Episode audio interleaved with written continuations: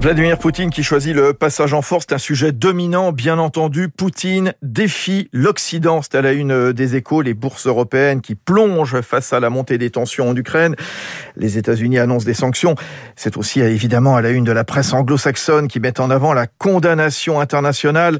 Le Wall Street Journal rappelant que le président Biden va publier un décret qui interdira le commerce dans les zones séparatistes. Le FT ainsi sur le plongeon de la bourse de Moscou de presque 12% hier. Intéressant aussi ce sujet à la une du Wall Street Journal dans ce contexte, alors géopolitique bien sûr, et puis de reprise aussi, qui voit le pétrole s'envoler à presque 100 dollars. Les producteurs forent désormais dans des zones moins accessibles, dans des champs pétrolifères, vous savez, on parle de gaz de schiste, euh, des champs qui ont été pratiquement abandonnés il y a quelques années aux États-Unis, comme le bassin d'Anadarko dans l'Oklahoma. Le nombre moyen d'appareils de forage actifs est passé du creux pandémique de 7 à 46. Dans les échos également, automobile, la grande glissade du Made in France. L'industrie auto est devenue depuis une dizaine d'années fortement importatrice, que ce soit pour des véhicules entiers ou des pièces. Les grands noms français ont pris l'habitude de produire leurs best-sellers à l'étranger, sauf la Peugeot 3008.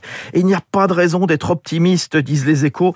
La crise des puces, l'atonie du marché tricolore, l'envolée du Made in China dans les concessions, la bascule vers l'électrique. On en reparlera tout à l'heure avec David Barou à 7h55 sur Radio Classique. Dans l'opinion, vaccin, test, le pharmacien à l'assaut du stéthoscope. Le pharmacien qui est en train de se transformer en médecin, d'autant que ces derniers sont de moins en moins nombreux. Euh, portés par la crise sanitaire, les pharmaciens lorgnent des pans entiers de l'activité médicale délaissée par des généralistes débordés. Ils vont finaliser aujourd'hui avec l'assurance maladie un accord qui leur octroie de nouvelles missions rémunérées pour les cinq prochaines années. L'accent est mis sur la prévention, le dépistage, l'accès aux soins avec plusieurs dizaines de milliers d'euros à la clé par pharmacien. Et puis dans le Figaro Économie, dossier complet à la une sur ce vent de folie sur le jeu vidéo. Les rachats de studios à coût de milliards de dollars se multiplient. Les grands acteurs du secteur, renforcés par la crise, préparent des méga acquisitions pour devancer une offensive des GAFA dans le métavers. La prochaine cible pourrait être le spécialiste français du secteur Ubisoft.